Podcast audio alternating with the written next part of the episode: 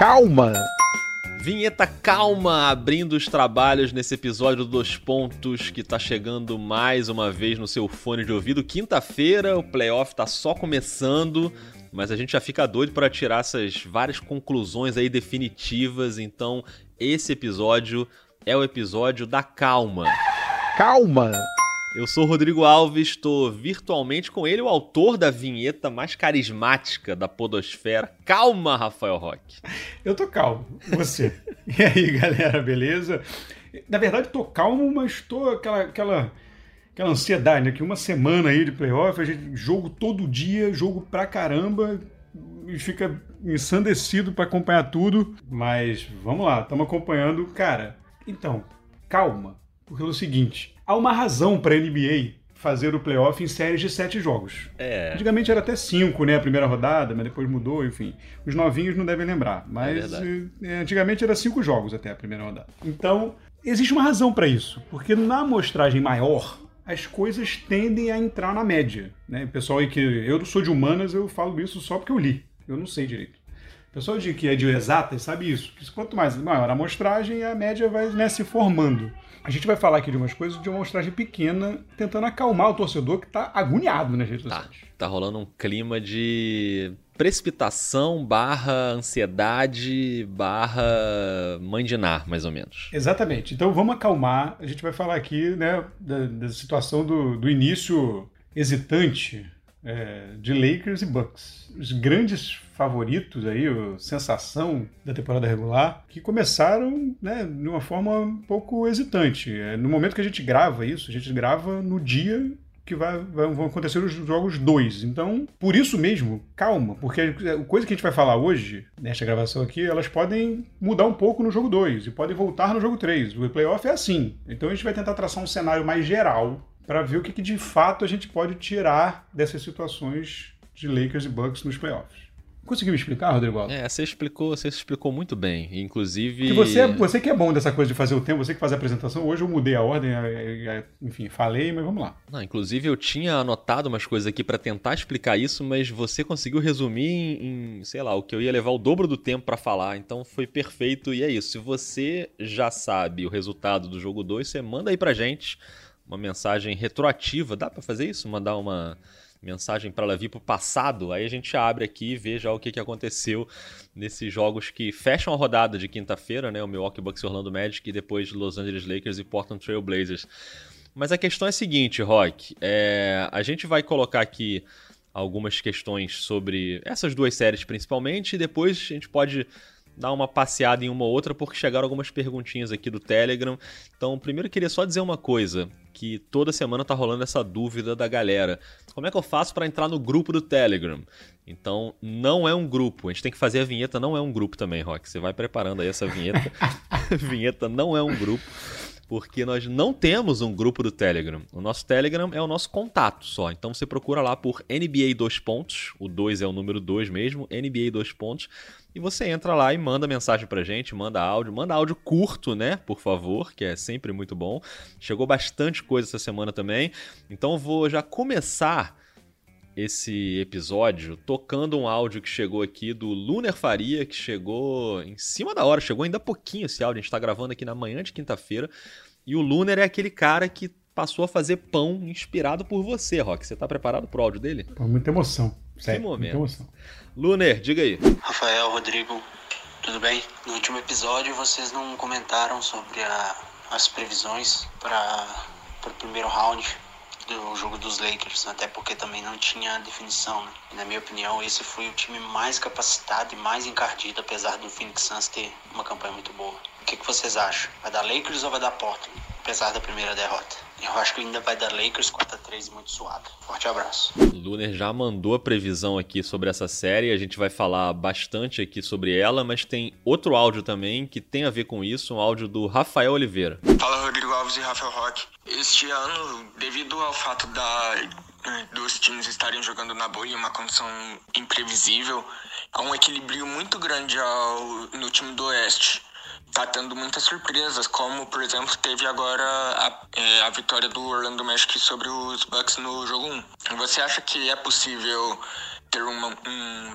time da, que foi classificado na parte de baixo da tabela é, aspirando a, a, chegar nas finais. Muito bem, o áudio do Rafael ainda segue aqui, ele cita o Portland, cita o Utah, é, times que teoricamente não têm um mando de quadra, né, mas também conseguiram começar na frente nas suas séries. E o Lucas Matos, da Bahia, manda também uma mensagem em texto perguntando se existe uma possibilidade real desses dois primeiros colocados serem eliminados na primeira rodada ou o que aconteceu no jogo 1 foi um ponto fora da curva. Então é isso, a gente não vai ficar se baseando só aqui no jogo 1, porque logo logo, quando você está ouvindo esse episódio, já vai rolar o jogo 2, ou talvez você já esteja ouvindo quando já rolou. Então a gente vai falar das séries de maneira geral. Mas, Rock, começando especificamente sobre Lakers e Blazers, essa série que talvez seja a que mais está chamando a atenção.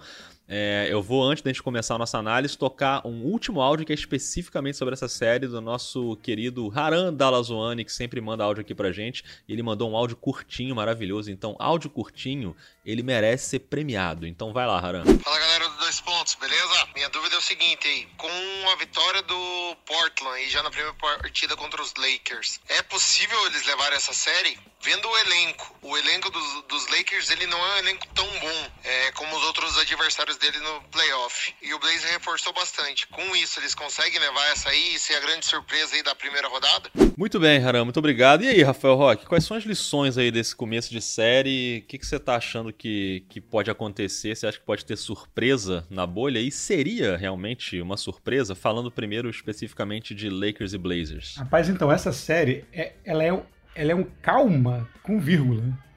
É um... Como é que Não, é porque, isso? Assim, então, porque é calma. Porém, a situação, a gente já falava isso antes de ter o adversário, no episódio passado. A gente é. falava é, sobre é, a dificuldade que seria para o Lakers nessa série, pelo momento que vinha o Portland na, na, na bolha, né, a forma como conseguiu a classificação numa, numa arrancada ali. E, e por, pelo Lakers não viver um bom momento. O Lakers não voltou bem. Né? O Lakers lá atrás, antes de parar, vinha se, se organizando e tudo mais. E, mas ele não voltou tão bem. Então é, é uma série perigosa. O Lakers continua favorito. É, quando a gente falou, quando a gente postou até com relação a, a, a no dia da derrota, né, do, do Lakers pro, pro Blazers e tal, a gente postou no, no, perfil uma galera falando, ah, como se como se estivesse descredenciando o Lakers como favorito. o Lakers segue favorito. Mas é uma série perigosa, porque o Portland vem muito bem. Então a gente, a gente precisa é, esperar um pouco mesmo para ver como a, a, o playoff é feito de ajuste, ver como, como o, o Lakers vai responder a, a, esse primeiro jogo. O Anthony Davis vem chutando muito mal, né? chutou muito mal nesse jogo.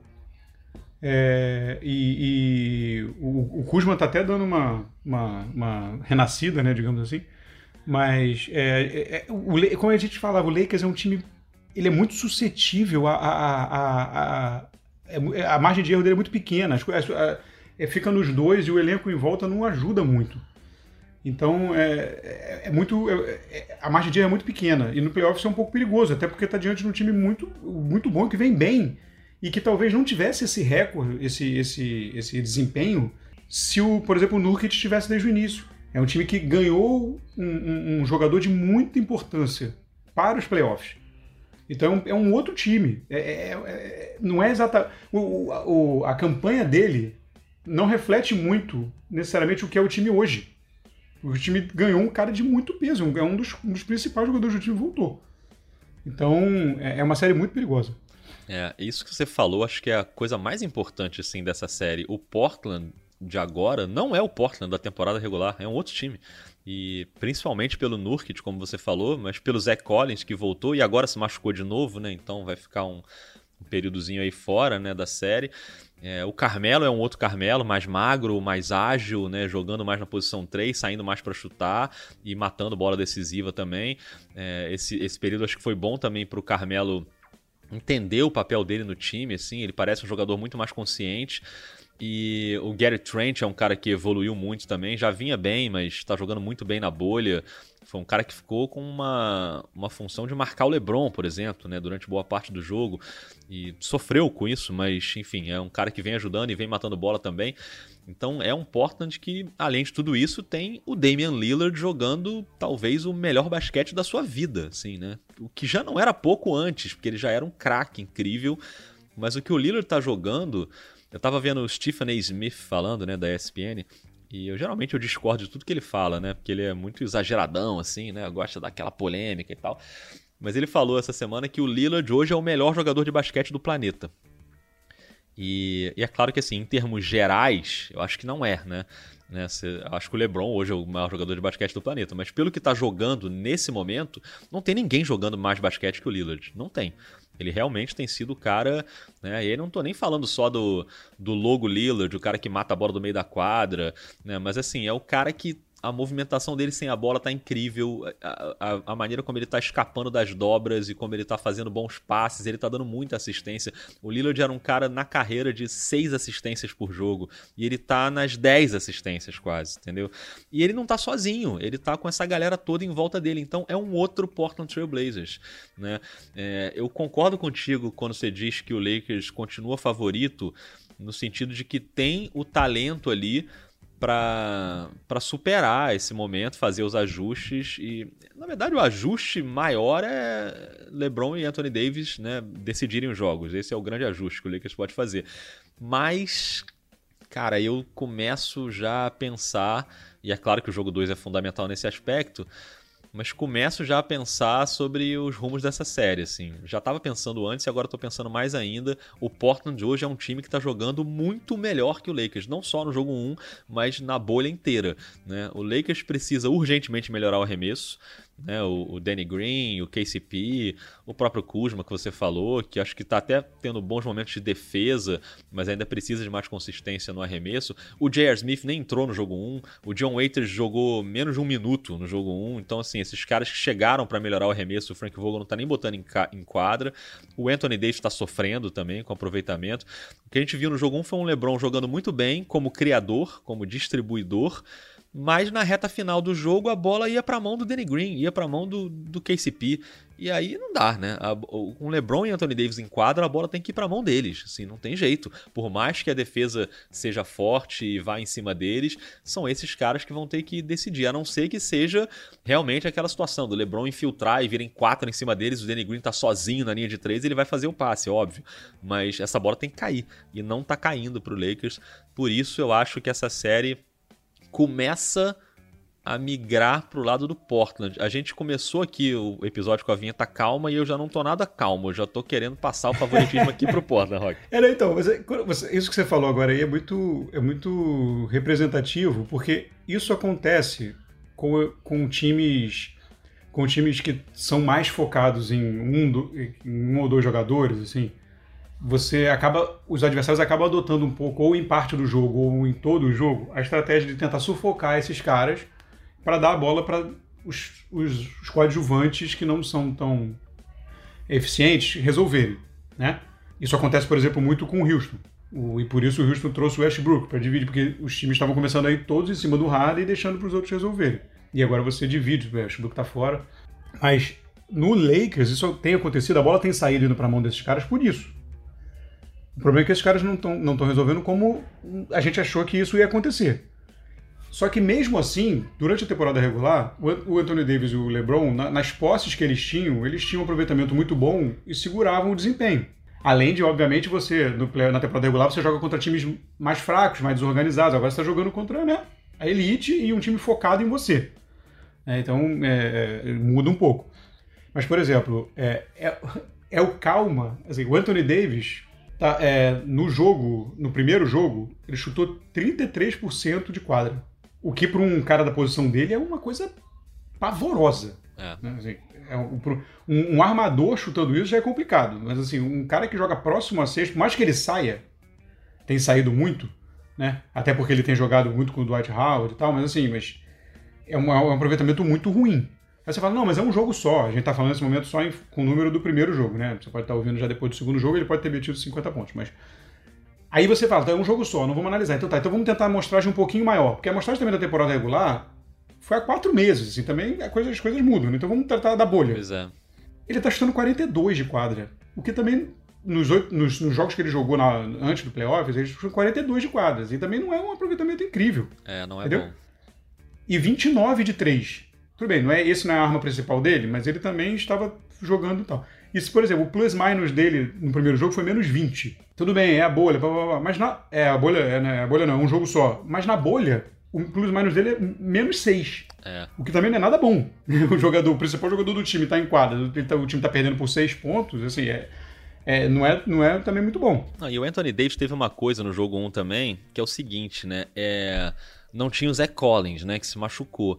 Então, o que que fez o Terry Stotts? Ele meteu um calouro de titular, que é o Wayne Gabriel, e o Gabriel, assim, ele foi uma espécie de de isca de faltas no início do jogo, assim, né? Porque o Anthony Davis forçou muito o jogo em cima dele, o Gabriel se enrolou com as faltas, mas fez um trabalho bastante decente, assim, em cima do Anthony Davis na marcação. Mas aí, como ele se enrolou com faltas, ele acabou saindo cedo e depois, quando voltou, se pendurou mais ainda em faltas. E aí, o, o Portland jogou muito tempo com a- as torres gêmeas lá, com os dois grandalhões, com o Nurkic e o Whiteside jogando juntos para fechar o garrafão. E eu acho que o Anthony Davis sofreu com isso, assim. Né? Claro que o Whiteside não é o melhor defensor do mundo, apesar de ser muito bom em tocos, mas o toco não define a defesa, né? O Whiteside é o cara do bote fora de hora, da preguiça defensiva em alguns momentos. E mesmo assim Compromisso zero é, com posicionamento. é, não tem. O Anthony Davis não conseguiu se aproveitar. Então, ainda teve essa questão. O cara que poderia estar marcando o Anthony Davis naturalmente, que é o Zach Collins, não tá jogando, né? E, e aí, por causa disso, a gente teve um, um grande veterano, craque de bola, enfrentando um garoto, né? Que é o Gabriel, que o Terry Stotts fez essa aposta ali nele. Então, acho que realmente o, Sim, o Davis vai ter que pensar mais nessa série aí de como fazer esses ajustes. Então, uma porcentagem dessa, dessa, desse, desse desempenho no jogo 1 e tal pode até ser em razão da, da su- surpresa, que eu digo assim, né? porque você estuda filme, né? o time estuda filme, mas você, você só pega mesmo o. o, o as in- você só consegue pegar as informações e assim, jogando direto, né? Com, contra o cara. Então, assim, ele estava ele tava esperando a marcação de um tipo de jogador. Aí outro jogador, você tem que se adaptar. Tudo isso, beleza. Mas é, a amostragem recente, tanto a pequena quanto a média, ou, ou a me, ou a- vou usar uma expressão horrível, tá? Enfim, a- que eu ia falar menos pequena, de propósito. É, Mas a menor, mas o menos pequena era para frisar mesmo, quanto em relação à pequena, é, também não é boa, né? A da, a da bolha pré-playoff. Então, então, assim, e o LeBron também não. Assim, o LeBron no jogo 1, chutando, chutando 45%, né? E 20% de 3. O plus minus de menos 3. Aí você vai, tá bom, é um jogo só. Mas aí você vai pra bolha, ele tá chutando 45% na bolha de, de quadra e 34% de, de, de, de 3. Né? E o plus minus dele na bolha é menos 6. Então, assim, a dupla, quando a dupla tá em quadra, o time tá perdendo. Pois é.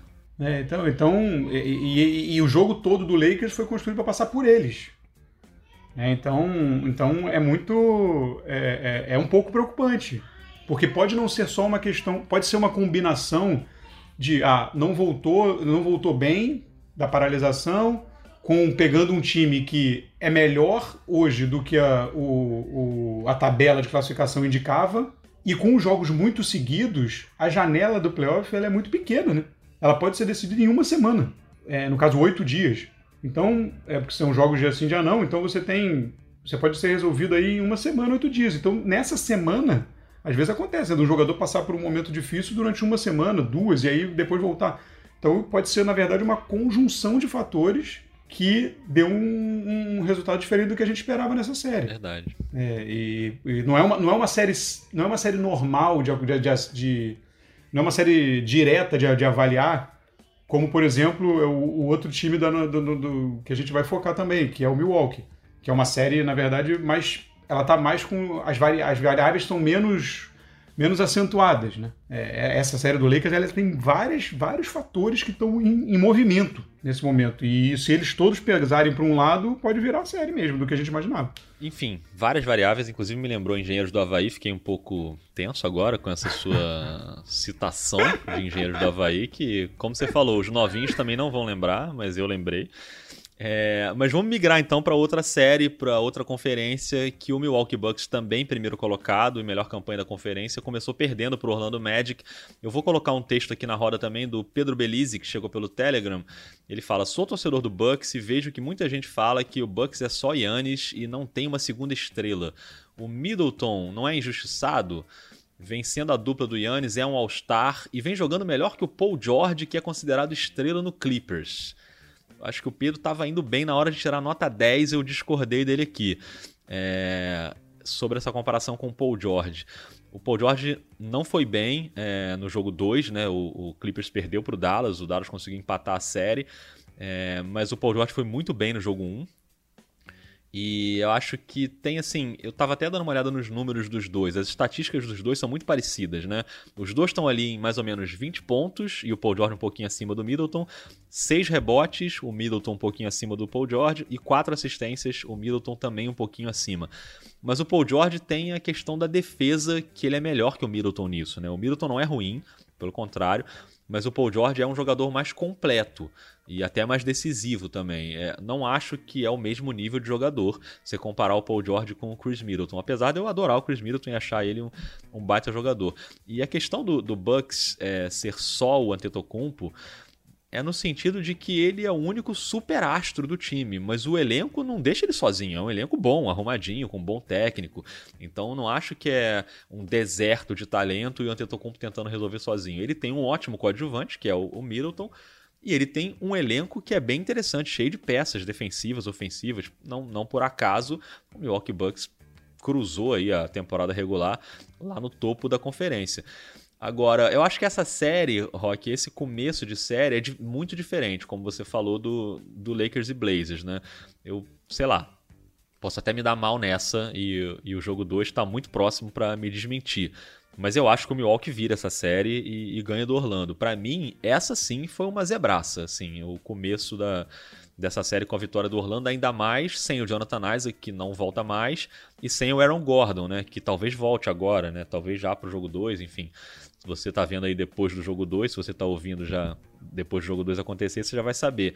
Mas ele já era dúvida para esse segundo jogo. E então o que eu acho que aconteceu foi um momento em que encaixou muito bem o jogo do Orlando. O Vucevic jogou muito nessa partida.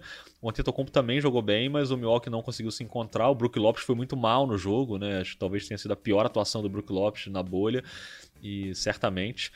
E o que a gente viu foi um Orlando surpreendendo como surpreendeu o Toronto no ano passado, né? Se a gente lembrar, o Toronto, que é o atual campeão, começou o playoff ano passado perdendo o jogo 1 para Orlando.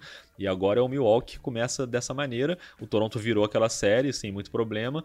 Não, não sei se o Milwaukee não vai ter problema para virar, mas eu acho que é uma situação diferente. Assim, apesar do Milwaukee não estar brilhando na bolha e também estar tá bem consistente no basquete da bolha, mas eu acho que não tem, por exemplo, esse fator novidade total que é o novo Portland, né? Como a gente falou na série do Lakers. Para mim é uma série que essa realmente me parece um quebra-mola na estrada, aquele solavanco que eu acho que o Milwaukee pode superar. Não sei o que você acha. Gostei do quebra-mola na estrada. Gostou, eu morava né? em casa quando eu era pequeno. Uma vez começaram a botar quebra-mola na rua. Aí as crianças ficaram revoltadas porque o quebra-mola, um quebra-mola era muito próximo do outro e não dava para fazer um campo de futebol de um tamanho decente. Entendi. Mas as crianças têm que entender também, Rafael Roque, que se não tiver o quebra-mola, tudo bem, prejudica o futebol, mas pode vir um carro em alta velocidade, então também não Sim, protege. Sim, era com futebol, taco, lembra desse jogo taco? Taco, joguei muito. Então, aí não dava, porque botaram muito perto, numa área é onde a gente jogava, aí ficou, a galera ficou revoltada. Mas enfim, voltando. É exatamente isso. O, o, o, o, o Bucks não vem bem na bolha, é, não vem bem na bolha, vem bem, bem abaixo do que vinha jogando na temporada regular, antes da bolha. Mas o fator, eu acho, principal para esse jogo 1 é, é um problema mais individualizado mesmo, como você disse. Assim. O, o, o Brook Lopes ele foi muito, muito mal. E não só de arremesso, ele tomou decisões erradas, até defensivamente também. É, é, ele vinha defendendo muito bem, né? Sim, ele errou em rotações, assim, é, isso pode acontecer, né? Um jogo e tal. E o Middleton também não foi bem. Então o Giannis pontuou muito, mas realmente até esse jogo um mostra um pouco o contra-argumento do que, do, que, que o, o, o Milwaukee não é só o Giannis. Ele precisa que a galera ajude. Ele precisa desses caras. O, o, o Milwaukee é um time muito. Eu acho o Milwaukee um cara, um time bem coletivo, não tanto quanto o Toronto, por exemplo, mas eu acho um time até bem distribuído, assim, é, diante de outros times da NBA, até, por exemplo, com relação ao Lakers, como a gente estava falando. É, então eu acho que eu acho que o, o, do, do, o do Milwaukee parece muito mais pontual do que sistêmico. Entendeu? Como você falou, é, parece mais realmente uma zebra ali. Aconteceu, o, o, o Orlando entrou, né, a série zerada, vem cheio de gás. Eu ia até brincar, tá jogando em casa, né? Mas, mas o, então é, mais, parece uma coisa mais pontual, assim, mais, mais, mais de, uma, de uma situação isolada. A gente vai ter agora aí, quando você está ouvindo, talvez já esteja, já esteja até vendo o desenrolar do jogo 2, já esteja com o resultado, mas a gente está falando em termos de série inteira. Eu também acredito que o Milwaukee vá no, no, no, decorrer dos jogos virando essa série e vai, e vai. Eu tenho muito mais essa convicção do que o Lakers. Os dois seguem favoritos, mas eu tenho mais convicção que o Milwaukee vai levar essa série até com possivelmente uma certa tranquilidade do que o Lakers. É, eu também acho. Agora, é lógico, né? Aquilo que a gente falou no início do episódio, e por isso a gente abriu o episódio com a vinheta calma, porque também, por exemplo, o Orlando pode até ganhar o jogo 2 e a série não vai estar definida. E se o Lakers ganhar o jogo 2, não significa que o Lakers vai virar a série e vai atropelar. E se o Portland ganhar, não significa que o Lakers não pode virar depois. A gente já viu de tudo, né? Então, é, começo de série, eu acho que a gente tem que tomar esse cuidado. Por isso, chamo mais uma vez a vinheta. Calma, vamos com calma porque a coisa é, e por isso e por isso que a gente está tentando e por isso que a gente está tentando falar mais assim em termos de série, né? Isso aí. De, de, não é ah ganhou um jogo ganhou o outro. Na verdade o resultado do jogo 2 não vai mudar praticamente nada. O que, eu, o que a gente está falando aqui, ou pelo menos assim, é, porque eu acho que a gente está falando aqui, o, o, o, resultado desse jogo, desses jogos aí, eles, os resultados não vão mudar o que a gente está falando sobre a série. Ela continua sendo uma. uma, uma é, ela, a série é um organismo vivo, né? ela, vai, ela vai mudando a cada jogo, mas, mas acho que não muda muito o que a gente está falando, porque a gente tá, é uma análise mesmo da situação do time, assim, em geral. Rafael Roque, diante da frase a série é um organismo vivo, que eu achei uma frase muito bonita, a gente passa agora a dar aquele giro do Telegram e a gente falou agora do Toronto, né? E eu vou abrir esse giro do Telegram com o áudio do Daniel Mitchell, que sempre participa com a gente. Ele mandou o áudio, logo depois ele falou assim: tentei mandar o áudio o mais curto possível. Vamos ver se ele teve sucesso. Diga Medo. lá, diga lá, Daniel. E aí, galera do Dois Pontos, beleza? Daniel Mitchell falando. Tava aqui vendo o jogo Toronto-Brooklyn, né? O primeiro jogo aí da, da Conferência Leste. E me veio uma dúvida. Vocês acham que não tendo as torcidas ali atrás da cesta, nos lances livres, vai ter alguma influência nesses jogos dos playoffs, né? Porque a, a torcida adversária sempre dava aquela secada, né? Na, tipo uma cesta decisiva, né?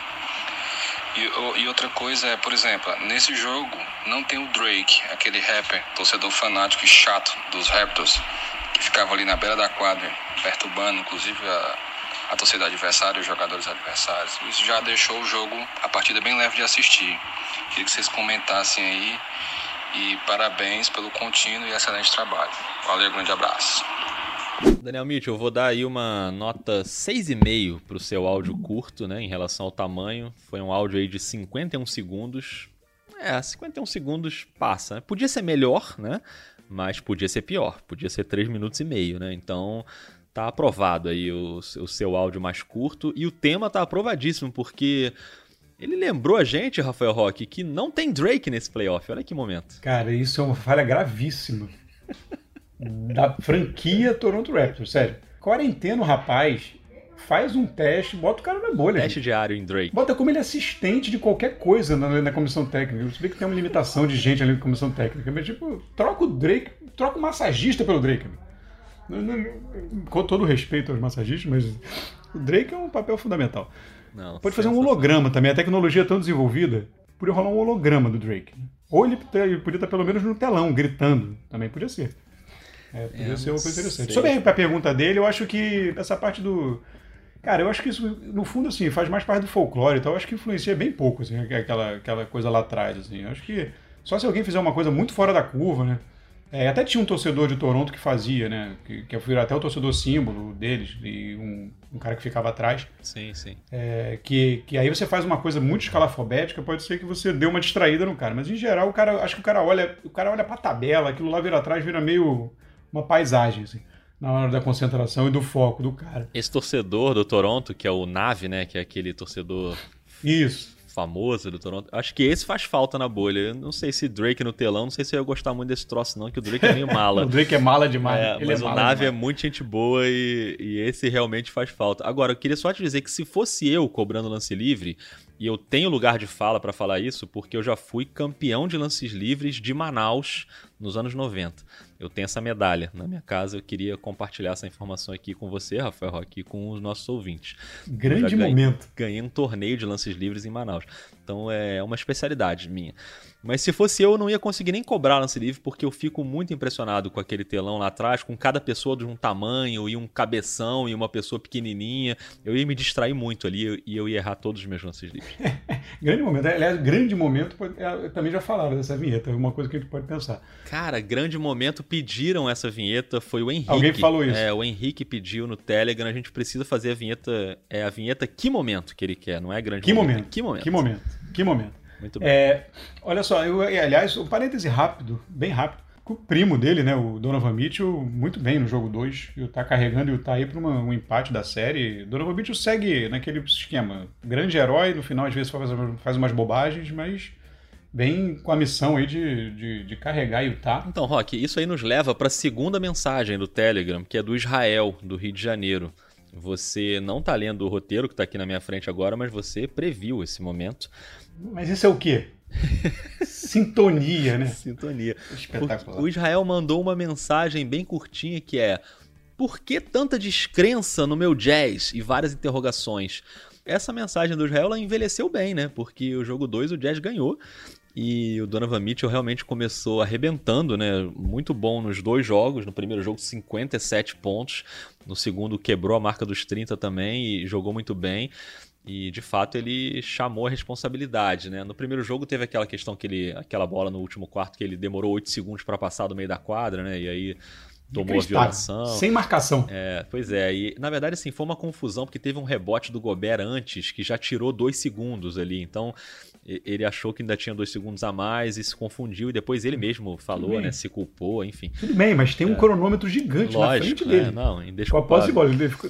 Mas ele mesmo falou, né, que, que como líder ele falhou ali e tal. Mas enfim, meteu 57 pontos, então nem critico, porque o homem tem crédito. É, o Utah Jazz, para mim, surpreendeu a maneira como o time jogou, principalmente por causa dos desfalques, né? E nesses dois primeiros jogos sem o Mike Conley, que talvez já volte no jogo 3 e já tá de volta à bolha, tem que só cumprir a quarentena. Mas eu acho que isso também diz muito sobre esse Denver Nuggets, assim, que é um time que ainda precisa se provar em playoff e mais uma vez está sofrendo, né? O primeiro jogo, o Denver para mim era favorito para vencer por causa dos desfalques do Jazz e porque é um time melhor que o Jazz, a posição na tabela mostra isso também. Mas sofreu muito, foi a prorrogação. E no segundo jogo o time jogou muito mal. O Jamal Murray completamente anulado pela defesa, né? O Murray também é um cara que joga muito e jogou muito na primeira partida, mas mas oscila um pouco também, né? Até pela idade, assim como Donovan Mitchell, né? dois 23 anos. Mas ele sofreu e, e, a coisa ficou complicada. Acho que o ponto bom para o Denver foi o Michael Porter Jr., que jogou muito bem, mas não foi o suficiente. Assim. O Jokic jogou bem também, mas também não foi o bastante e o Jazz é, conseguiu empatar a série e garante aí um, enfim, mais otimismo para a sequência, até porque volta o Conley. Seguindo aqui no giro do Telegram, Rock, chegou uma mensagem aqui interessante do Marcos Fagundes. A gente conversou sobre isso ontem à noite. O, o Marcos mandou uma mensagem bem longa e, e bem consciente, educada sobre a questão do Lou Williams bígamo, que a gente citou aqui no, na semana passada.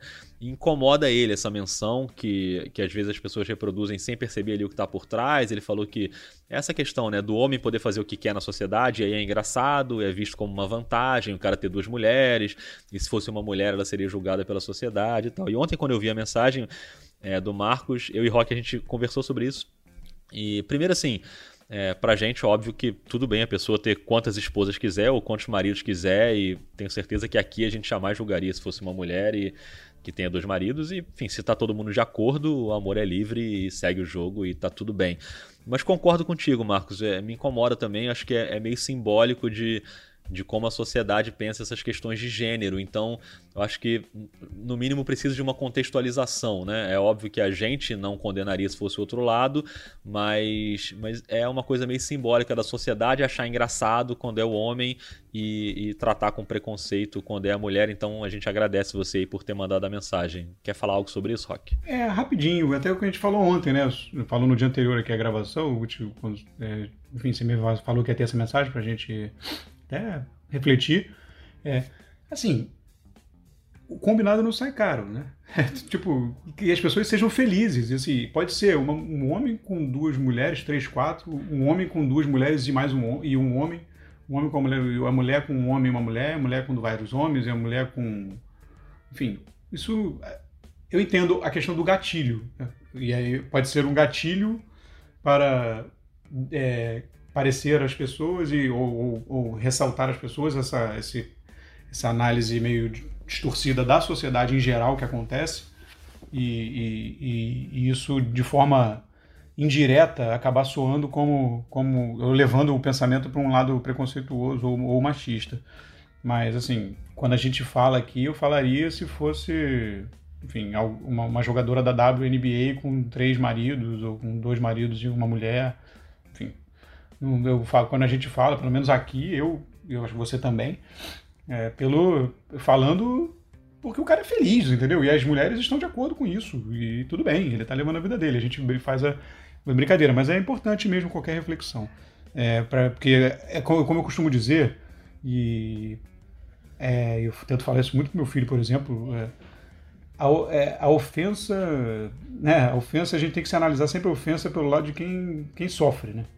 É, quem fala, quem fala às vezes não consegue dimensionar e, enfim, então eu acho que todo toque assim nesse sentido é bom para gente refletir. Muito bem, muito bem. É, chegou uma mensagem aqui do Edwin Feijão. Saudade do feijão, hein, Rock? Não do Edwin, Fiz mas ontem. do feijão mesmo. Você fez? Você pode Fiz mandar ontem. um pote para cá, não? Porque Fiz seria ontem. interessante. Fiz Você não é... come caroço, meu, meu feijão tem muito caroço. Não, mas eu tenho coador, Rock, não tem problema. Você fica tranquilo que a gente passa na peneira. Mentira isso, que eu não como caroço. Para de difamar aí minha, não come, não come minha reputação. É... Rafael Roque, o Edwin Feijão mandou a seguinte pergunta: Na próxima temporada, qual é a chance desse meu devaneio se tornar realidade?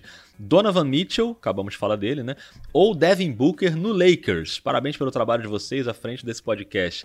Edwin, devaneio grande esse seu agora, porque acho que não tem nenhuma chance disso acontecer na próxima temporada, até porque os dois estão aí no meio do contrato, vão até 2024 os contratos de Donovan Mitchell e Devin Booker, ou seja, não vão ser free agents, mesmo se fossem, o Lakers não teria dinheiro né, para absorver contrato, e não sendo free agent, o Lakers não tem peça para trocar, a não sei que mande o Anthony Davis, mas também não é o caso.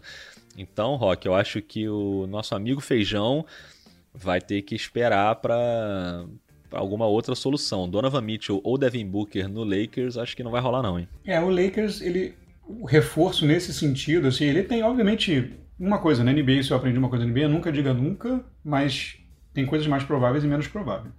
Esse e, e, e como é que diz? Ginástica financeira, ela, ela a NBA permite muito, né, o, o esquema de o acordo né, de salários de coisa da NBA permite muito, muita ginástica financeira.